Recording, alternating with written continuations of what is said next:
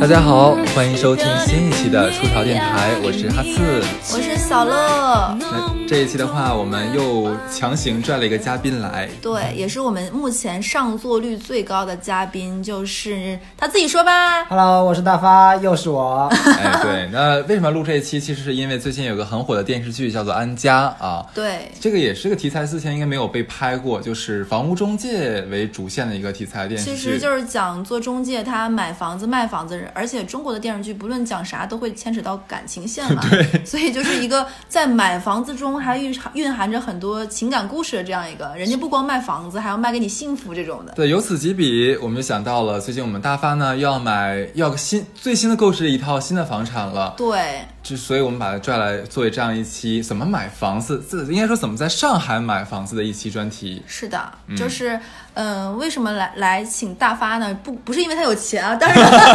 哦，是听起来好像我们交朋友就是为了交有钱人，这好可怕，真的。就主要是他确实有这方面需求，再加上最近很火的这个电视剧，嗯两相一一结合，估计也有很多在听我们电台的人也有这方面的需求吧。对所以我们就在聊聊这些事儿。对，当然，今天的话，我们还是要 base 在上海，就是说在上海怎么买房子，因为我们国家太大了，每个地方的政策呀或者环境都不太一样。是的，是的，而且再加上，其实呃，每个人对房子的需求不一样，这可能我们仅真的仅代表我们个人的一些观点和意见吧。嗯然后也希望能够有一些帮助。如果说在听电台的你恰好有这样的需求，或者说未来还是有这样的打算的，嗯不妨听听我们这些闲言碎语。对，忘了件事儿，你知道吗？嗯，你说。我们的公众号，我在这儿帮你打广告。哎，那我要采访一下大发，你记得我们公众号的名字吗？出逃 Studio，哎，太棒哎，了，忠鼓掌。对，我们的公众号是出逃 Studio，出逃是汉字的两个字，然后 Studio 的话是 S T U D I O，公众号的意思。呃，一搜索应该就能出出我们只有一个了。是的，然后也希望你能关注我们出逃电台的这个微信公众号“出逃 Studio”，然后我们会在后面频繁的更新。你们不是是嫌我们每周二更新一次更新的少吗？嘿，我们这回就烦死你了，天天都更新。体验一下什么叫日更。对，对 OK，那我们开始今天的话题了啊。好呀，就首先的话，买房子第一件事儿是干什么？你知道吗？你问大发是吧？不是问我，大发先大发 Q 你的。存点钱，对，大发这种生来就对生来就不需要存钱的需人，真 要需要还是需要。OK，其实第一件事情的话，如果我们买房子，一定是去找中介。是的，啊、以我来这个这个以前租房子和买房子的经验来说，找一个靠谱的大中介太重要了。是的。因为你知道我碰到过黑中介，我、你先讲你遇到的不靠谱中介，我再讲我的。我是在北京上学的时候，然后想在学校旁边租一个房子嘛，因为呃那个都已经是十年前了，所以当时是在北京，嗯，因为那个时候北京呢，就是这个房屋中介市场是非常非常混乱的，基本很难找到一家你说特别靠谱又特别正规的房屋中介。嗯，当时只是随便，反正看那个离我们想租的那个小区近一点，随便找了一家。嗯，结果就是他们带我们看房子那一天和签合同那一天，呃，看房那天还好，就是签合同那一天的话，他们是类似于带了个打手一样的人，天哪，为什么？真的真的。然后领我们去看房的时候，就直接把我们就是说关在房子里面了，然后嗯打手在门、门门口里面堵着我们，不让不签的话你就不许走。天哪，对，然后我们交了押金，然后被迫签了合同之后，也不算被迫吧，反正就是被他一顿忽悠，签了合同之后，我们住满到时间之后想想退房嘛，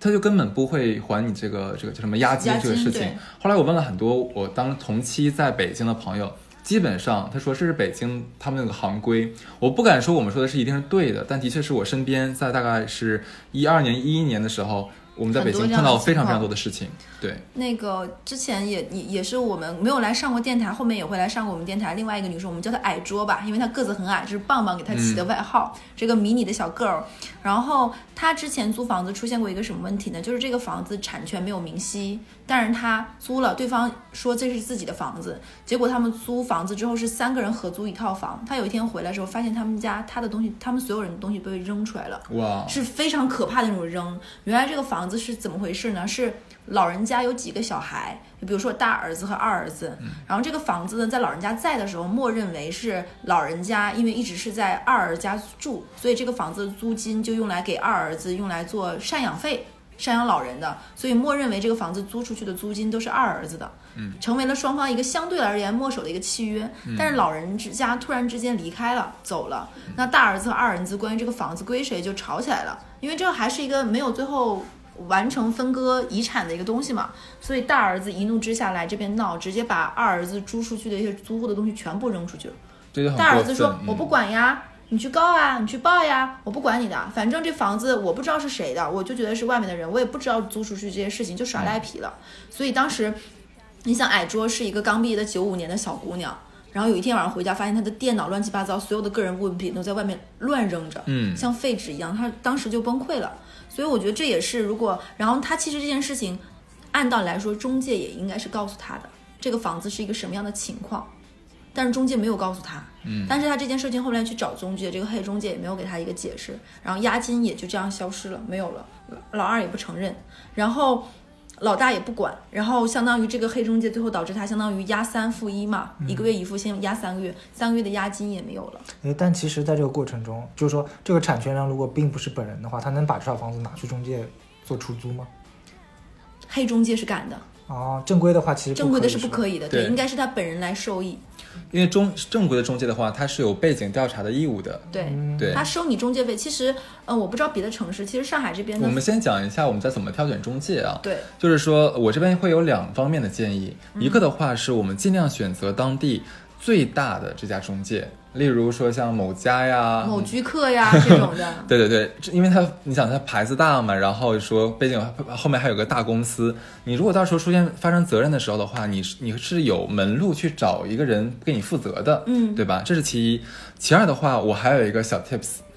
如果说你租的是一些老小区的房子，你可以找一下这个小区附近一定会有那种那种老阿姨开的中介。这，种，对，就是呃很多其实很多那个呃比较不错的房源都是一些老头老太太他们对想挂出来的但是呢，他们会优先的给这个同小区的一些老主顾老朋友，老主顾老朋友们，对对对对，就说哎，我这边正好有个房子，就不挂到什么像某家呀、某某因为安居客。这样会被骚扰，广泛的骚扰。是的，所以说从他们手里的话，其实反倒能找到一些可能市面上你找不到，但是它房就是房房况会比较好一点这样房子。哎，但这些阿姨在小区里，就是啊、呃你刚刚也说了，嗯、如果是大牌子中介，它其实会有很多提供的一些便利，包括等等这些问题。对那其实阿姨们能提供的就是说我只是跟这个房东会熟一些而已，是吗？不光是跟，因为其实哈斯刚才讲了那个这种，比如说像我当时租房子的时候，我找的就是因为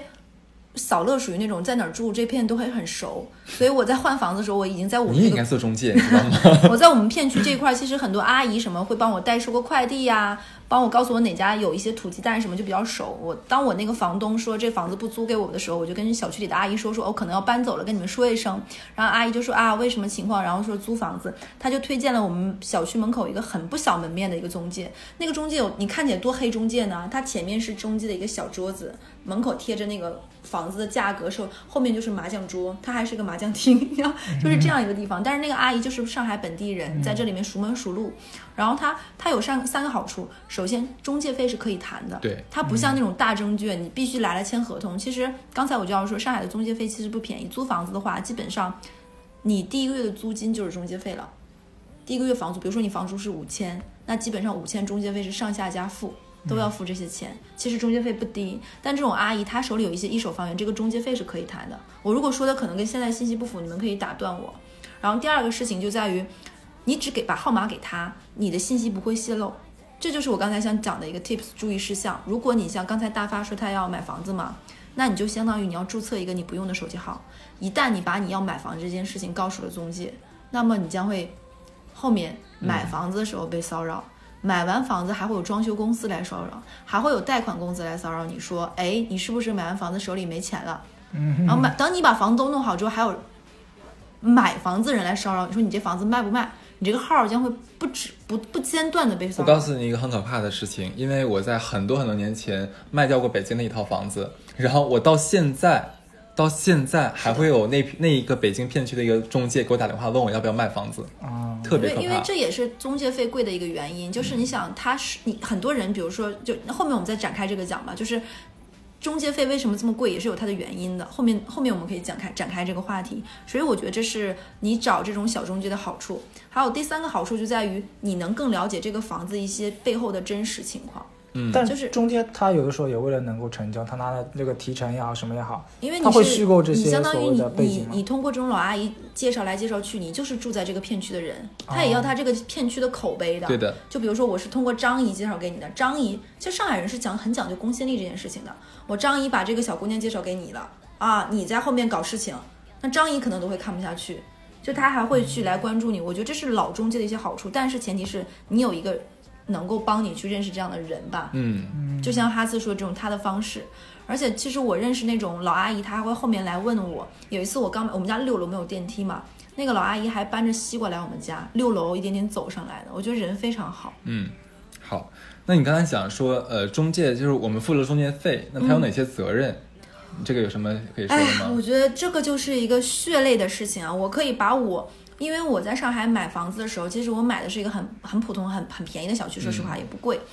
我当时找找中介是，我不我不说是一个四字名字的，也算国内的前几名的中介了吧。当时是人生第一次买房子，自己买，所以很激动。很多事情，因为我跟上家两个人非常的和睦，我买这套房子我只看了一次就买了。嗯因为我跟上家相处非常愉快，而且是在上海房价大涨的时候，他没有跳价，他还是在年前的价格涨给我卖给我的，所以非常愉快。我都有点担心上家会不会什么时候反悔，所以上下家之间的感情非常和睦，让下家少做了很少的事很多事情。其实我这个时候要说，中介有一点义务就在于，他是需要去帮你排队的，这是他赚的这部分钱什么叫。排队？在上海房市最热的时候，你去房产交易中心是需要排队的。嗯，就比如说早晨八点半，房交所房产交易中心开开门，四点钟是要排队，你知道吗？嗯那个时候交易是要大排长龙，排排排到在整个房产中心的外面要绕一个大蛇字形，跟贪吃蛇似的。我跟我的上家，上家是一对六十岁的老头老太太，人也很好。这个手续是要上下家带着房上家带着房 OK，本反正就下总的来说的话，就很多像排队的事物的话，其实呃中介都可以代劳。这个当时我应该是由他来做的，但他没有做。还有一件事情就是，当明确这个事情已经交易的时候，房本应该在中介这里，嗯防止上家跳价。对但我的中介就是这么懒，他没有管，嗯他直接就那天说啊，等你们交易的时候我再过来，他八点半才来。我跟我的上家四点钟去排队，房本在我的上家这里。如果一旦上家跳价反悔的话，没有任何制约他的方式，这个房本就在他的哎，手里。哎我问一下，你找的是某四字的房屋对中介很大那家吗？是的，OK，你知道这一家是我最讨厌的一家，我是绝对不管租房子，因为我在这家碰过两次雷，嗯，然后我又问过身边的朋友，基本上都是在这一家出现过非常非常不专业的情况，所以说后期的话，我们都是在某家或者某居客等等等等等。还有就是我想问一下，房产证如果在中介手里，难道这样房子就不能交易吗？就假如我正常，我房产证遗失了，难道就不能补办吗？他需要时间，来不及啊你来不及啊。哦，对，就是是有一个手续，所以说正常你们当时，比如说双方，比如说我要买房子，哈次要卖房子，那我们双方已经签订了一个意向，还没有到网签那一步的时候，想想我付了定金，那这个合同就应该在中介这里，我也付了一部分的中介费了。那这个合同就应该在中介这里保存，而不应该在上家。但我的中介当时这个钱赚的实在是太容易了，他完全没有管我们。我们整个从看到签一共是三天时间，全部搞定，到网签那。你也是很高效。对，因为确实是我当时是担心上家跳价，因为我们隔壁的那个中间那一户，他们就是跳价了四十万，不卖了。我五万块钱定金我还你呗，双倍还你都行，我就不卖了。但这种情况在高涨的一五年、一六年是非常常见的嗯一个事情，尤其是比如说你是中环或者是外环内、中环边儿上这种房还有子是很容易什么呢。然后还有第三点，我觉得要注意的就是，如果你已经明确付了中介费之后，很多中介还会跟你说说，哎，你要不要以防万一，你再买一个保险？就比如说你付的交易额的百分之几，比如说一万到两万是一个保险金，当出现了比如说他给你巴拉巴拉列举了一堆状况，我们是可以赔你的，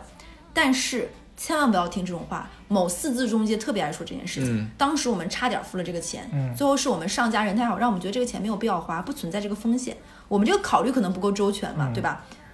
你付的额外那个保险钱，所谓的都应该是它中介费里涵盖的内容，嗯比如说尽调，嗯，比如说房子如果出现产权不明晰，这是你公中介就应该负的责任，不应该附在额外的这个条款里再收我的钱。就相当于是欠套了一个服务费。他这个保险是我们会跟一个第三方保险公司签订，不是，是啊，他们，就是就对他们。他们代收后面可能挂在一个第三方保险公司，其实他就是哦赚了一手这个钱，他到底有没有给你承这个保都未知。嗯因为很多人，比如说像我这种小白，我买房子的时候可能没有仔细的看这个跟中介之间这个合同，嗯他的权利是什么，义务是什么，我的权利是什么，义务是什么，就感觉好像是一个哎，你说到点儿上了。现在正规的中介的话，他们是有要求的，他必须在两方签合同的时候，就会派出一个人，就他们工作人员会把合同上的每一个字必须给你念一遍，就你打断他，他也会给必须给你念完，这是他们强行要求的。是的啊对就像很多银行一样，现在必须条款必须这样。像很多银行现在条款是给你一行字嘛，你必须把这行字手写默写下来那行字，我已阅读阅读上面内容并那个什么是一样的道理。其实我觉得这是很很必要的，而且大现在中介都会帮你做这些事情。而且现在很多合同都是网签电子合同嘛，对越来越多的人就直接点我同意，我已知悉，嗯然后就签字了。其实我觉得这真的房子是一个非常大的事情。另外，中介的话还有一点好处，是我当时买房子是碰到的。嗯当时我也是，就是那个时候是在这个上海房价的高涨期，就一天一个价格的时候。因为我们我好像是第一天付了定金，然后第二天的时候，本来第二天早上的话可能要去办一些什么手续，嗯想不起来了，然后卖家就要反悔，嗯，我就很气啊，因为那个房我真的很想买。他说我可以双倍给你这个什么赔赔偿你，偿对吧？我说我不想要赔偿，我说我想要你的房房子。嗯对，然后我当时我的中介就跟我说说你不用过不用担心，就是说我们整个集团的法务部是免费给你提供就你本次交易的所有所产生的任何法律问题的咨询。只要你当时是签了合约且付了定金，他已经是我，就是说这个中介我已经跟他签合同了，他已经是我代理中介了。那么他在他这边产生的这个业务纠纷的话话，他们的法务部会全权支持我，对而且这是免费的。其实我觉得这个同样同理，这个中介合同其实他这个钱真的不少。比如说一个两百万、三百万的房子，百分之一、哦百分之二，是小十万块钱甚至更多，那他。说难听点，赚这个钱就要办这个事情，他为什么值这个钱？你要明白这个道理。同样，保险合同也是一样的，你也要看清条款。你你你几十万的保额，那你最后什么时候能赔，什么时候不能赔，也要注意。所以这就是找一个好中介的好处，他可以帮你处理很多事情。我再插一个最近真实的情况，就是讲，呃，因为是化名嘛，我也就直接讲，也是矮桌的一个故事。矮猪跟她男朋友其实还没有在上海购房的资格，她她那个她跟她男朋友两个人，她也是小白，第一次买房子，九五年，他们想投资在上海附近的周边的地方买一套房子，然后她当时没有问我们任何人，她就说她买房子，结果她是真的完全不知道，比如说我们俩谈恋爱，那我们两个的名字不能写在同一个房本上，对，她真的不知道，中介因为她不懂，然后也骗她，一直到他们要去签合同那一步，他们已经付完定金了，中介才跟他说说，因为你们两个还不是夫妻，你们两个的名字不能同时出现在产证上。然后还忽忽悠他说，你们俩可以先签一个人的名字，等你们结婚后之后再把另一个人的名字加上。这个时候，矮桌才反应过来不对劲儿了，你知道吗？嗯然后给我很慌张打电话问我情况，因为大家都很熟，也知道我处理过一些各种那样的房子买卖的之间关系。他说啊，那我的中介为什么没有告诉我？他没有跟我说说，那他我们之前去的时候就跟他说谈恋爱，然后想投资买房子，他完全没有说。就确实有一些小白可能都不知道这个，哎，房产证上是不能没有关系的两个人对，必须有亲属关系，比如说子女哦和父母，比如说配偶这种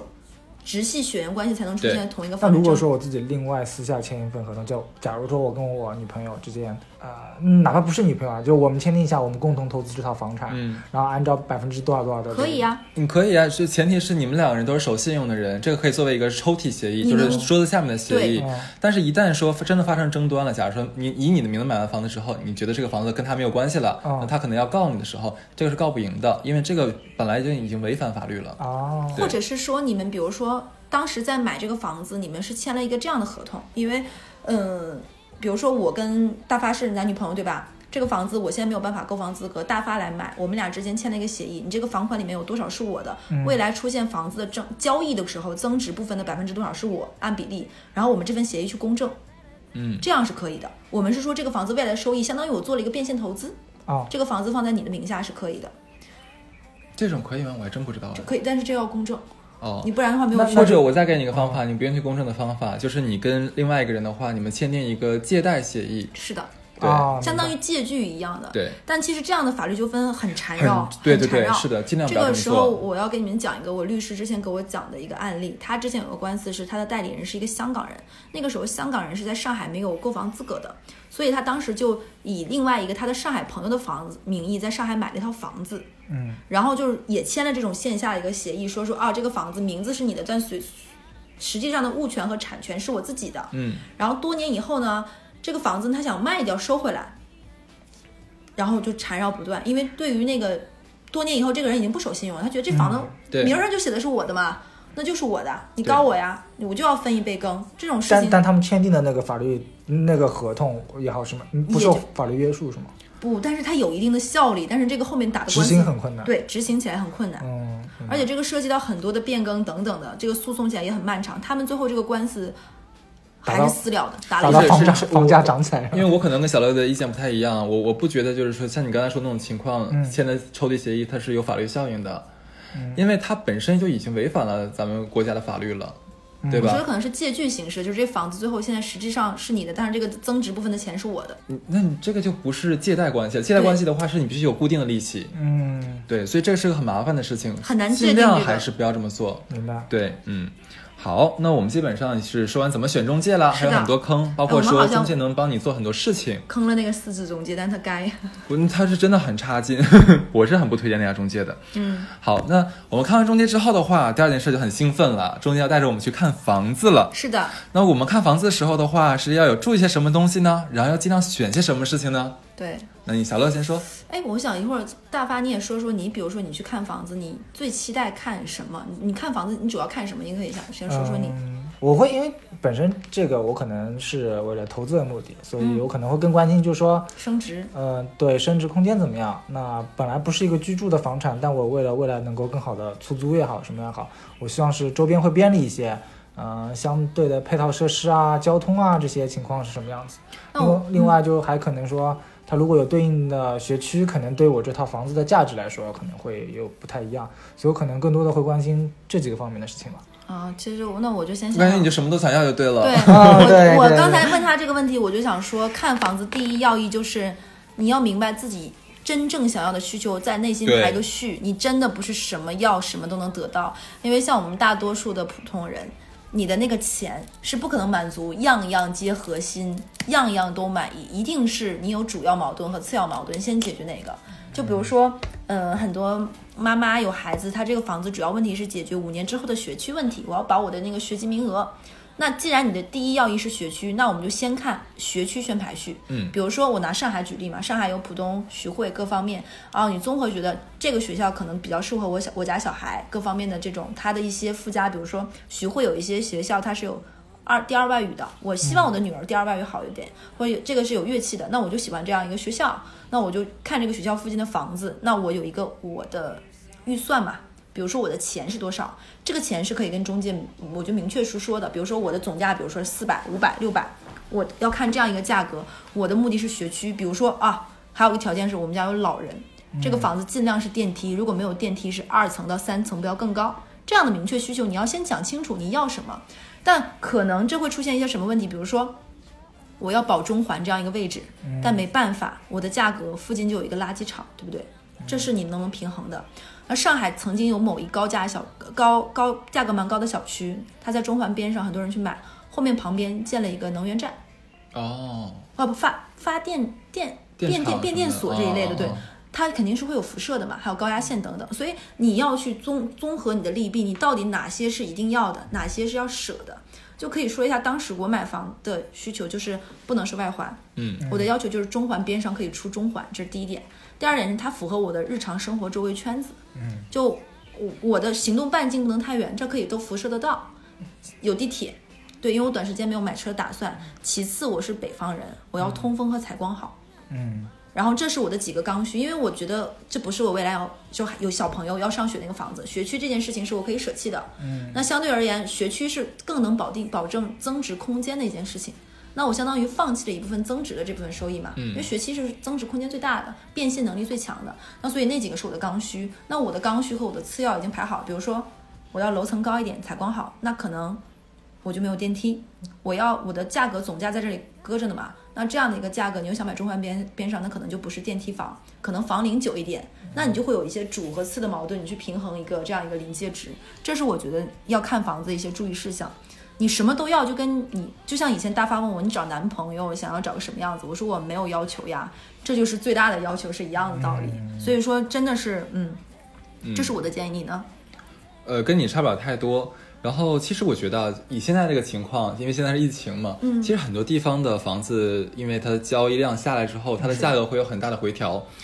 呃，如果说你是要买改善房的话，现在是最好的一个改善时机，因为很多像是呃，我之前还是只说上海，嗯，千万元左右的房子，现在很多都打到了七折。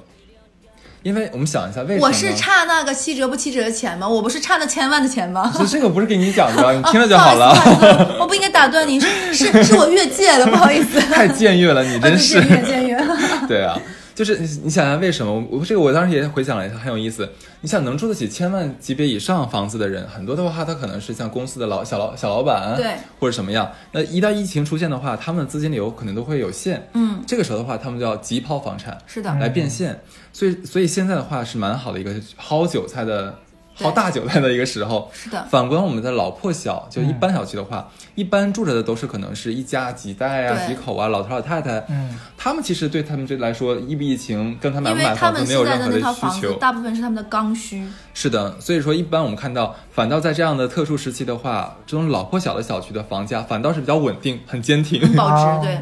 对，如果说所以说你要你要做改善的话，现在是最好的一个时间。对不仅是上海，我觉得其他城市的话都可以作为参考。对，而嗯且其实疫情期有一点蛮妙，你知道吗？最近有一个很火的词叫线上看房。嗯，VR 看房，对 VR 看房，所以我觉得，如果说有兴趣的话，你不妨可以，呃，还是刚才记得我们说过那句话，如果你想认真想看房子，你注册一个平时不用的手机号，嗯，不要被骚扰到，然后。呃，然后用用它来可以线上看看房，感觉一下。嗯对，房子这个东西啊，你以后是要在那里生活的。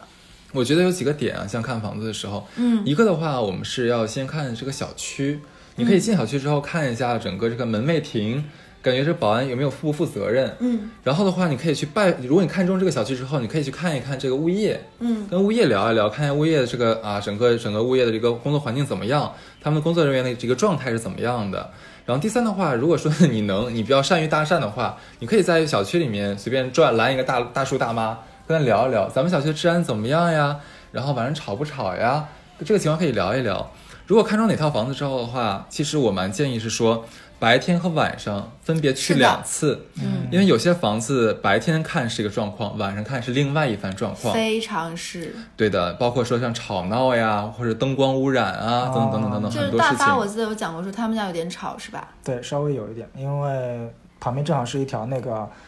呃高架，但是因为嗯我们家楼层比较高，然后前面其实挡不住，挡不住。嗯，嗯，但如果你在下面三四层或者十层以下，嗯其实因为前面其实是有小区的，嗯，只不过层高没有那么高的小区，所以根本感受不到这些噪音污染。嗯但是到晚上，我们层高比较高，就会感受到嗯特别晚上特别宁静，那个整个高架嗡嗡的那个所以说声音会有。晚上要去看也是很必要的一件事情。对，然后还有一点的话是这个要看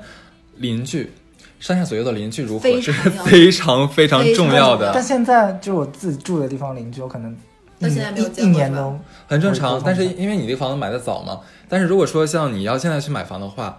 我们都会去敲敲上下左右的门。都会去聊一聊，就是我我们要买房子了，我想买，假如说你买你楼上那套房子，他们家有没有就是房子里死过人啊，有没有什么事儿啊？哦啊，这里我插一句啊，你的中介是非常有义务告诉你这个房子它之前是否出现过刑事案件以及各种情况的，，对。嗯。这是他有义务告诉你的，但他没有义务告诉你隔壁这种的，对，啊，对。的，所以就是他刚才讲，你继续，对，你可以去聊一聊了了了解这种情况，包括说你再三八一点的话，这个是这个是良好意义的三八，你可以问他说，哎，咱们这边上下左右的邻居关系怎么样呀？有没有就比较难相处的呀？哦。像有一些的话，可能就很直白的告诉你说，是的。对啊，几零几那个人不太好呀，他晚上怎么样？现在？你都还能认识到自己家几零我觉得几那些老小区的可能性比较大，新小区，比如说因为很多新的小区它都是那个电梯刷卡嘛，对。门禁，你一梯一户，你可能够见不到你的邻居。这个可能对于住豪宅的人，他没有必要。但是我是有一点建议的话，如果你是住那种房子的，有一个有一个建议是，我有一个小 tips，之前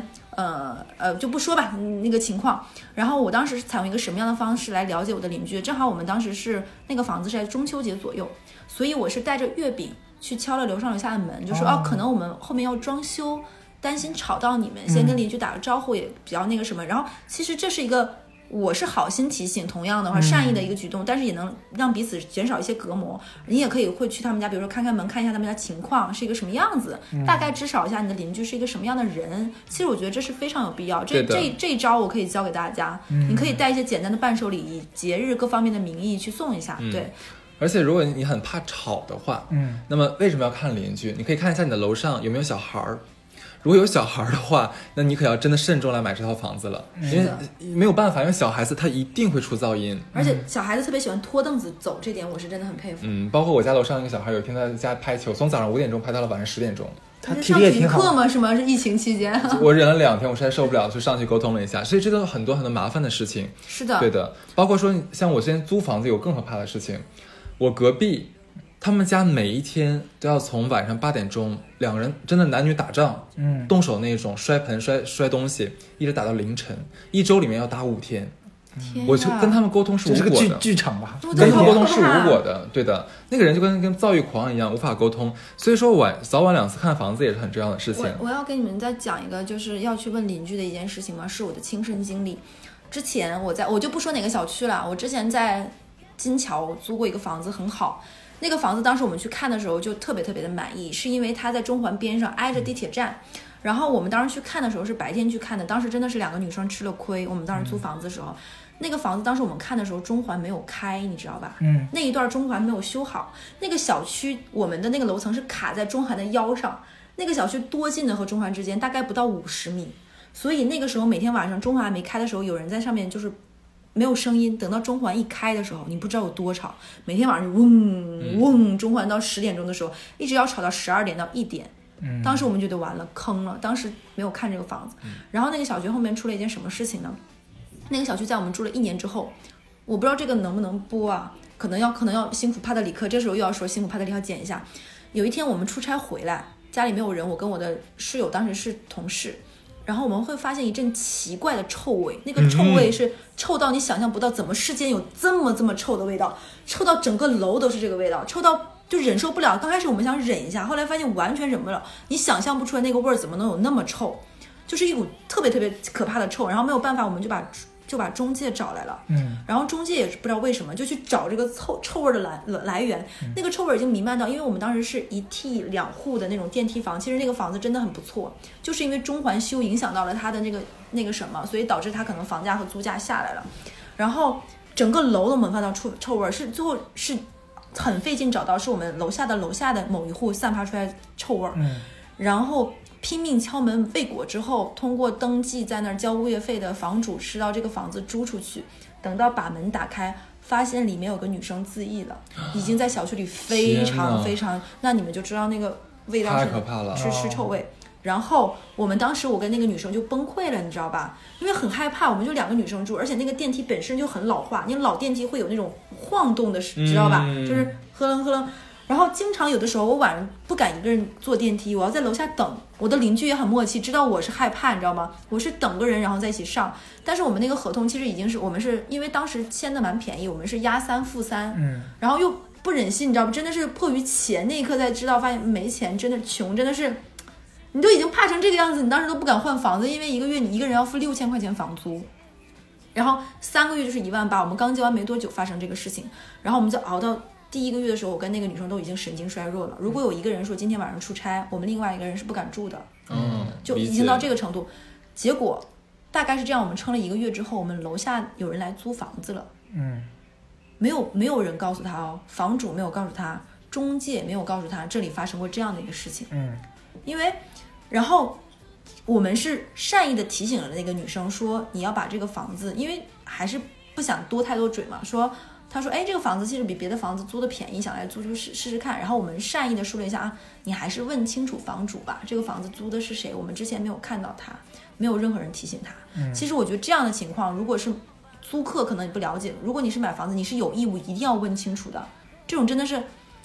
有点邪门儿，但是确实是有这样的情况。你说就那个是那那家对，就是那家事情，而且哦那个臭味儿是我从来没有想过世界上会有这么，就是我现在讲我都浑身发冷，就那么那么可怕的臭味，但是没有人告诉他。是好可怕对，对后面那个房子租给了外国人，可能是不信他胆子对他不不信不信嘛，对对。但我觉得这件事情让我印象很深刻。然后再说到去看房子有什么注意事项，其实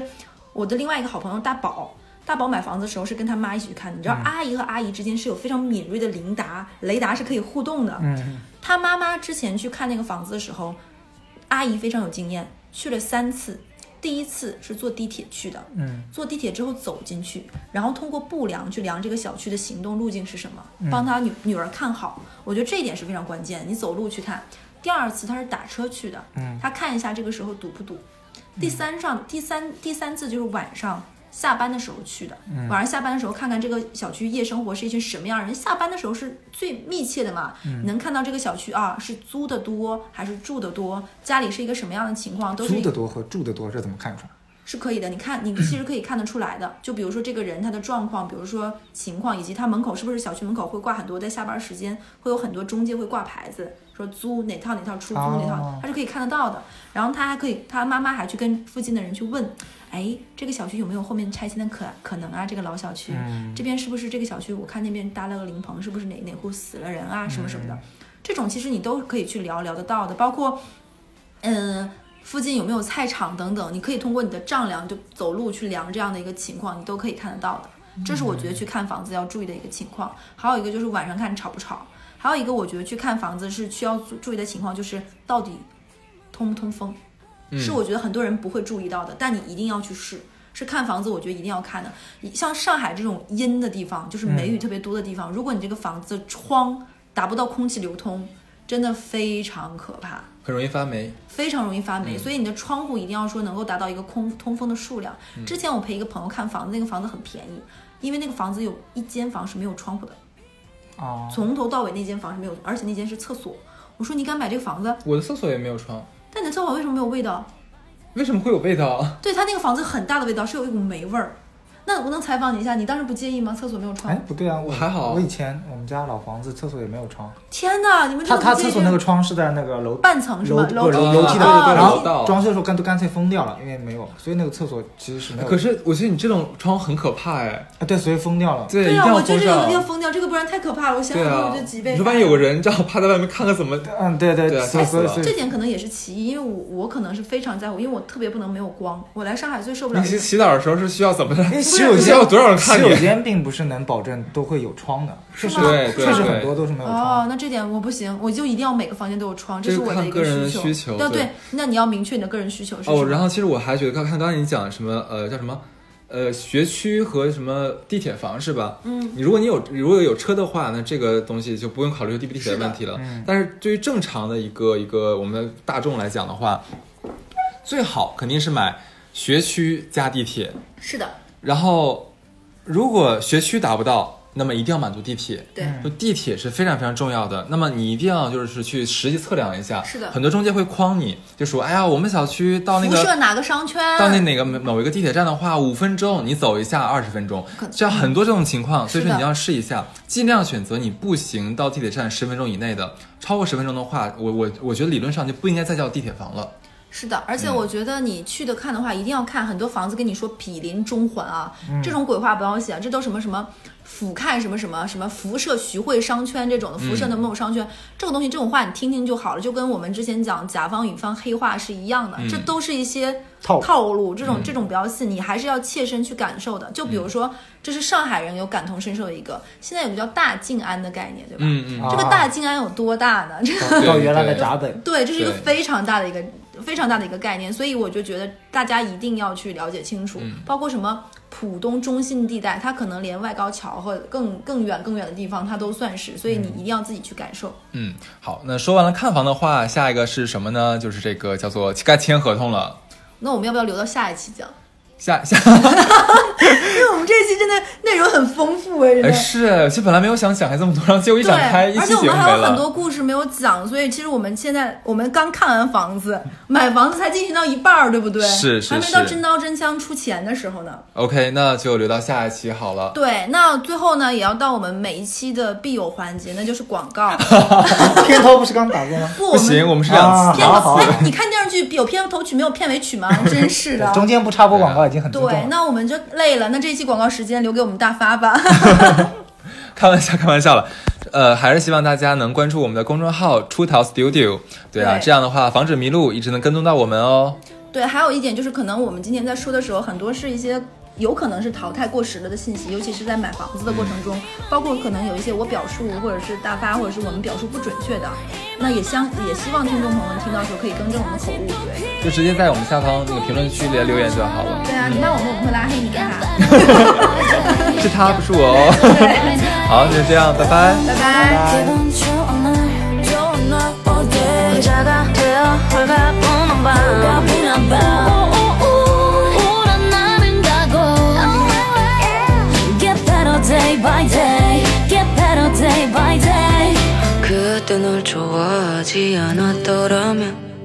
이 흔하고 흔한 이별도 없었겠죠. 난넌 나눠 부른 날부터 날 위한 위로는 온전히 내 몫이 되어 별거 아닌 듯 오늘을 살아요